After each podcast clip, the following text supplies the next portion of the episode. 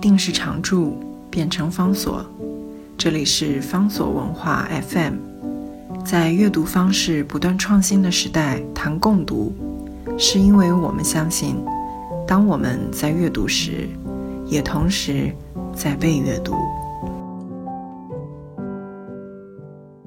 在今天节目当中，要为大家介绍的是川端康成三岛由纪夫往复书简，两位日本现代二十世纪文学当中最重要的大家，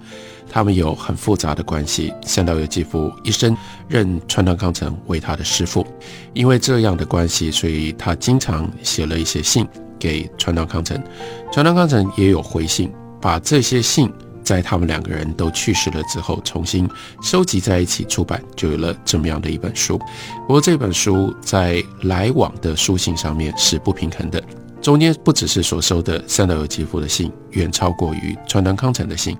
另外呢，三岛由纪夫的信通常比较长，而且有比较多的内容。相对底下，川端康成所写给三岛由纪夫的信比较多，是属于应酬性质的，或者是客套性质的。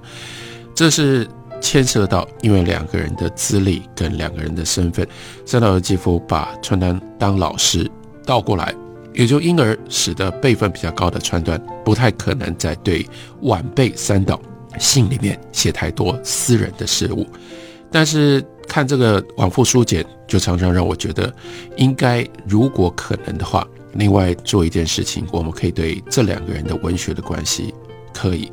理解的更加的准确，更加的完整，那就是川端康成曾经多次帮三岛由纪夫的书写序或者是写评论，因为这个时候他是长辈的意味，一方面有背书提膝跨刀的性质，但另外一方面，也就是借由川端康成非常敏锐的文学的感受，来帮当时的读者解释。为什么有三岛由纪夫非常独特的文学的风格，以及这样的一种文学上面突破，应该用什么样方式来领受？所以那个我们可以把它视之为，像是在这样往复书简的过程当中，川端康成给予三岛由纪夫的一个公开的回信。那些文章跟收录在这本书里面的部分的书信，其实都有关联。当然，到了更后来。当三岛由纪夫自己本身也在日本的文坛上面有了他一定的地位，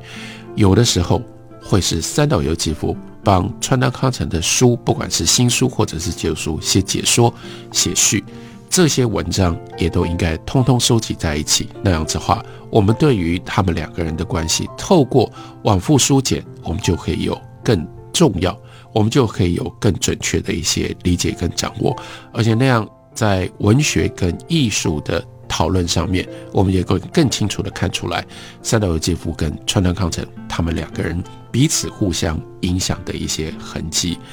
目前收在往复书简里面，大部分是三岛由纪夫以川端康成作为倾诉的对象，讨论他自己的文学的想法。例如说，在一九四六年，三岛由纪夫二十一岁的时候。他就有一封信，非常深入的，在跟川端康成表示他的文学的概念，是从当时那一年《人间》杂志的二月号，他读到了桑原武夫的一篇评论。这篇评论的标题呢，叫做《日本现代小说的弱点》。在桑原武夫的《日本现代小说弱点》当中，他所指出来的其中的一个重要的弱点，那就是日本的现代小说通常写的是。个人个体的单独的印象或者是经验，但是真正的艺术对他来说是应该要朝向共感。那你要怎么样从个人的经验能够超越而能够写出共感？那你就要去懂得去模仿。所以模仿自然，模仿外在，乃至于模仿其他人的心情感受，乃至于模仿。曾经存在过的文学的风格跟文字，这是艺术不得不走的一条路，但确实在当时依照上原武夫的看法，是被日本现代小说家们所忽略，甚至被他们排斥的一种道路。所以他特别在这个文章里面，希望提出艺术应由模仿而生的这样的一个价值观念，来指正、来矫正他所看到的叫日本现代小说的弱点。读到的这篇文章，三岛由纪夫。非常非常不客气地告诉川端康成，他说：“我真的不敢苟同。”其中尤其是关于艺术应由模仿而生的浅薄评论，这不是理智之言。艺术应当生于自身的体验，这个体验应该比日常生活更高一个层次，经过了酿造，经过了发酵，然后才化为象征。换言之，就是要把新鲜的体验经过了时间，这个时间不是物理上的时间，而是一种精神上的时间。经过了精神上时间的酿造之后，把它转化成为象征。而酿造，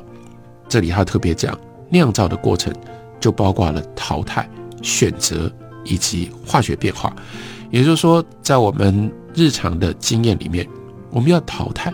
淘汰掉不重要的，我们要选择特殊的或可以被再造的，然后呢，还要经过化学变化，把这样的东西从具体的。具象的经验变成某一种不同的东西，而这个酿造的过程，三岛由纪夫特别强调，依照他自己的价值以及他的创作的理念，是应该在完全无意志干涉下，依照本能进行的。也就是艺术上的体验，是把鲜艳知识淘汰之后而产生的特殊的体验。因此，在艺术形成的过程当中，在第一阶段的。特殊的体验，他把它称之为叫缓生的灵感。所以缓生的灵感，也就意味着跟我们一般在讲灵感的时候是相反的。我们以为啊，天外飞来灵感是嘣突然之间出现的，不是的。灵感是一种慢慢生出来，是经过累积的，是因为我们有这样的一种体验，有一种自觉，所以在我们的体验当中浮现出除了日常的一般之外。叫做特殊的体验，在这个过程当中潜在着可以超越历史的契机。而第二个阶段，你再把这种体验要经过无意志干涉的酿造者作用，然后你可以创造出新的历史，或者是你可以创造超越过去现实的一种新的东西。所以看起来让人家觉得像是模仿的东西，是历史契机当中的多余之物，也就是。作家们虽然避免模仿，但是却又认同本质上面的仿效，就像在艺术体验当中很难将经验跟鲜艳知识分开一样，具有此般必然性本质的模仿，也无法与创造或者是创作区分开来。用这个观点来看，也就可以得知，伤原武夫他的观点非常的肤浅，因为对形式化的模仿。有着不适切的重视，却未提及关于内在历史本质的模仿。本质性的模仿虽然由难以避免的共感而产生，但是所谓的共感，其实已经具备了超越模仿的关键。所谓共感，是一种艺术唯物论中存在的偶发性理论，但上元武夫却完全不提及这一点。为什么要跟大家念他给川端康成信里面写的这一段呢？这是我们理解三岛由纪夫作品其实非常重要的一点。很多人读三岛由纪夫的《金阁寺》啦、《午夜一行》啦，他的这些作品，但你往往就忽略了三岛由纪夫，他是一个非常非常具有思想性的一个小说家。当他在创作小说的时候，他背后是有理论的，而且他对这些理论非常非常看重，而且他这些理论是有他自己的一套。很细腻的美学的讨论跟美学的建构的，所以如果没有这样的一种思想性的话，其实是不可能诞生三岛由纪夫这么精巧的小说作品的。他的美学跟他的小说是这样彼此互相密切的结合在一起。如果大家喜欢或者是好奇想要读三岛由纪夫的作品的时候，我也希望大家同时关注三岛由纪夫他的美学的一些。讨论跟美学的观念，在信里面，他有更加的进一步的对川端康成自我检讨。他说，战争期间我是如何惊慌失措的从原本饱受洗礼的文艺文化派所谓的国学当中逃出，至今依然历历在目。这中间的关键的转捩点，也就是在他的第一部小说《繁花盛开的森林》，到后来他开始写盗贼，写。假面的告白，也就是他在跟川端康成通信的过程当中，借由阅读川端康成，借由理解川端康成，这个时候他所产生的转化。所以他接下来说，那样的一个战争期间那种奇情小说，那是一种浪漫主义的运动，尤其其中有一种对于生命的无常感所创造出来的氛围。但是塞岛由纪夫他因为对于这样的一种文学。排斥现实主义，让自己越来越贫瘠，使他感到悲哀。面对这样的一种危机，